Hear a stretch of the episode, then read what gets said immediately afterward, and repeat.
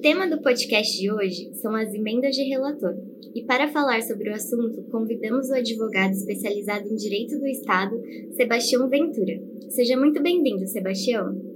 É uma satisfação aqui estar com os amigos aqui do Instituto Milênio. Sempre um prazer.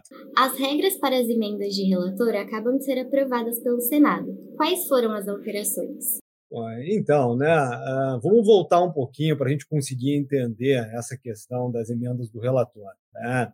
Uh, até 2019, tá, existiam basicamente três tipos tá, uh, de emendas parlamentares: as emendas individuais, que são direcionadas diretamente ao deputado ou ao senador, as emendas de bancada, uh, que são direcionadas né, a um conjunto de deputados, geralmente de mesmo estado ou mesma região, e as emendas de comissão, que estão um pouquinho em desuso. Aí não há nenhum tipo de reserva orçamentária para esse tipo de emenda de comissão.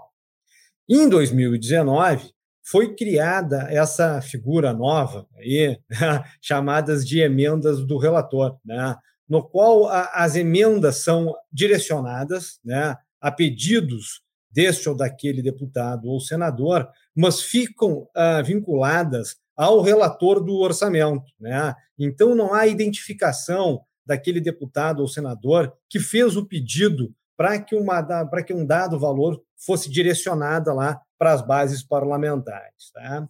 Vamos lá. Uh, a própria existência desta questão da, das emendas parlamentares, ela já é problemática. Né? E por quê? Porque, em tese, quem deveria executar o orçamento público era o Poder Executivo. Né? Mas aí, com o tempo, esta, esta questão das emendas em favor de membros do Poder Legislativo, podendo, então, executar diretamente fatias bilionárias de orçamento público, né? Uh, só para a gente ver as emendas individuais hoje, tem uma reserva de 9 bilhões, né? as emendas de bancada 7, né? as emendas aí de, de relator, aí as chamadas né, com a rubrica RP9, são 16 bilhões. Então é, é dinheiro que não acaba mais. Né? Então, em tese, dentro de uma organização orgânica de federação e república, quem deveria executar verbas tão substantivas era o Poder Executivo, a partir dos seus planos de governo, de competência de cada ministério. E isso foi consagrado.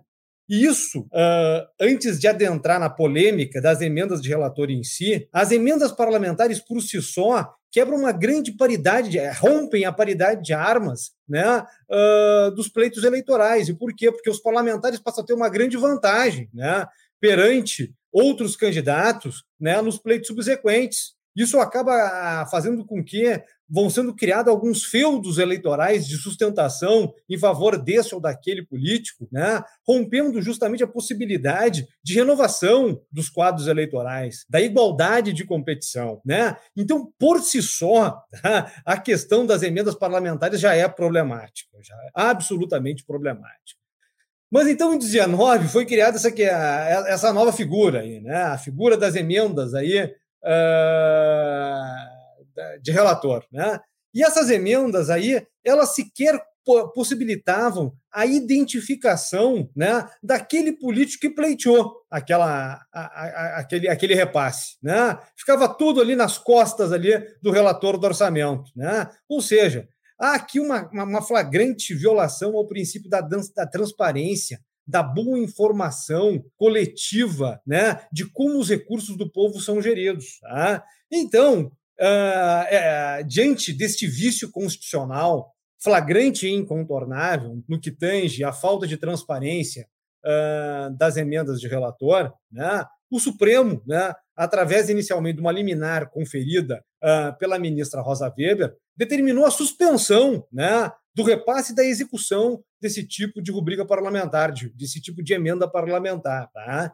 E esta uh, liminar foi uh, confirmada por maioria pelo plenário do Supremo. Ou seja, esse tipo de emenda parlamentar foi tido por inconstitucional. Né? E o Supremo categoricamente, de forma expressa, determinou a suspensão tá, dessa possibilidade de emenda. Né? O que aconteceu ontem? O Congresso, né, que tem um monte aí de, de pautas importantes, fundamentais ao bom funcionamento do Brasil, né? tal como aí reforma administrativa, reforma tributária, né? tem a questão do refis, poderia estar discutindo aí uh, um monte de subsídio que não mais se sustentam aí, né? E que acabam abocanhando fatias importantes do orçamento público, privando o, o, uso em políticas públicas necessárias aí aos mais necessitados. Né? O Congresso ontem, que não vota isso, arranjou tempo de criar uma, nova resolução, uma resolução do Congresso, né? para tentar dar um ar de legalidade né, para esse tipo de rubrica parlamentar de emenda de relator. Né? Vamos lá, resolução não é lei, é ato infralegal. Tá? E essa manobra que ontem foi feita na, no Congresso Nacional, tanto pela Câmara quanto pelo Senado, né, apenas escancara que isso aí, que esse tipo de emenda, vamos dizer assim, obscura, nebulosa, né, não tinha qualquer tipo de amparo normativo. O Congresso confessa que, de certa maneira, no passado, uh, agiu de forma aí pouco transparente, né? E não adianta tentar fazer um arremedo, tentar fazer um conserto, tentar aí fazer aí, botar, uh, tentar costurar algo que não se sustenta. Tá? E uh, o ato de ontem configura, inclusive, uh, uma afronta à determinação do Supremo. Né? Então, uh, não tem por onde. essa resolução que foi votada ontem não para em pé. Né? os senhores parlamentares né, têm que estar atentos à nova democracia, a democracia na época da sociedade em redes, as pessoas enxergam o que está acontecendo. E não é esse tipo de manobra política aí, feita sob medida, por empreitada, né, que vai, de certa maneira, uh, dar tons de legalidade para aquilo que viciado é. Né? Então, uh, a votação de ontem traduz apenas uh, um esforço uh, parlamentar inócuo para tentar dar tintas de legalidade para aquilo que possui um vício de iniciativa brutal. As emendas de relator, da maneira como são praticadas, da maneira como foram praticadas, são abertamente, flagrantemente inconstitucionais e não é uma resolução feita sob medida na calada da noite que vai dar tons de legalidade para esse tipo de prática política espúria. Perfeito, Sebastião. Eu tenho duas perguntas, eu acho que elas estão meio interligadas até com um pouco do que você já falou. A primeira é exatamente isso, né? As pessoas estão confusas, porque o Senado votou uma coisa que o STF barrou, e aí tá todo mundo querendo saber, né? Isso agora, a partir de agora, volta a ser permitido ou não? Como funciona essa relação de poder entre o judiciário e o legislativo? E também, você meio que já respondeu, mas se é possível que o STF volte a determinar né, é, a suspensão dessas emendas. O, o, ato do Congresso, que o Congresso fez ontem, é inqualificável. Né? É inqualificável. Não tem, não há, a, a lei não transforma o quadrado no redondo. Tá? Por maior que seja a boa vontade dos políticos, dos parlamentares, né? em tentar aí dar um tom né, de juridicidade para o que estava sendo praticado. O fato é que existia uma determinação do Supremo e antes da determinação do Supremo, o artigo 37 da Constituição consagra de forma categórica o princípio da transparência como vetor da administração pública, vetor, né, lato sensu, né, para todos os poderes da República. Então, uh, o Congresso Nacional ele simplesmente insiste né, em querer uh, investir na via do vício. Né? O Congresso devia ter um pouquinho mais de humildade, simplicidade, dizer o seguinte: é, realmente isso estava mal, estava mal. Né? O Congresso não liberou né, uh, os documentos determinados pelo Supremo. O, o, Supremo determinou que todos os documentos que ensejaram né, a liberação uh, das emendas de relator fossem disponibilizados à sociedade, né? Vieram com uma conversa fiada aí, dizendo que ah, não, é impossível. Claro que não é possível. A, a própria assessoria técnica do Senado aí, do Congresso Nacional, divulgou aí recentemente um parecer dizendo que sim, é possível. E mais, se o recurso foi liberado, né, há quem pediu. É óbvio que existe isso, né? O problema é que isso pode causar algum tipo de desconforto para determinadas aí autoridades políticas. Talvez não queiram aparecer. Não, não. Ah, esse montante de dinheiro, esse caminhão de dinheiro aqui foi liberado aqui a meu pedido. É, tem que aparecer sim, tem que aparecer sim. Dinheiro público exige satisfação à coletividade. Né?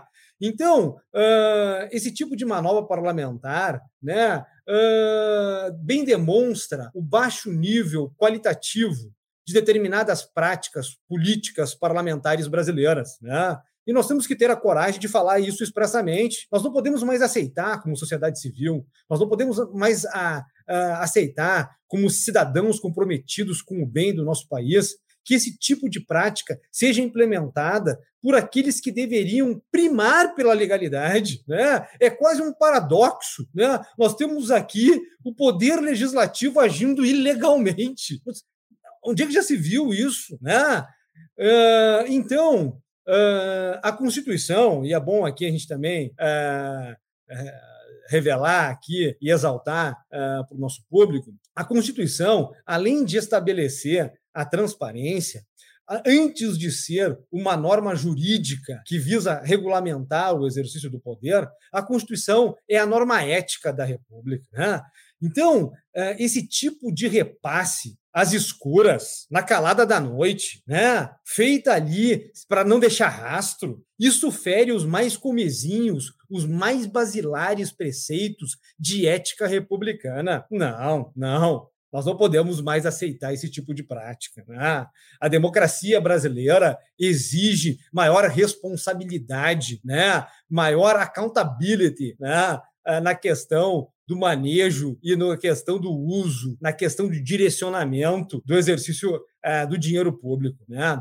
Então, o ato do Congresso Nacional ele traduz uma manobra lamentável que não deveria ser ter sido praticada e uma vez feita apenas aí escancara aos olhos de todos, né? Que o Congresso Nacional uh, não estava agindo bem e tentou aí através de uma re resolução de última hora dar tons de juridicidade para aquilo que ilegal é. Não dá, não funciona, não vai colar e provavelmente o Supremo vai ter que agir novamente. Daí vão dizer que o Supremo fica interferindo em questões da política. Né?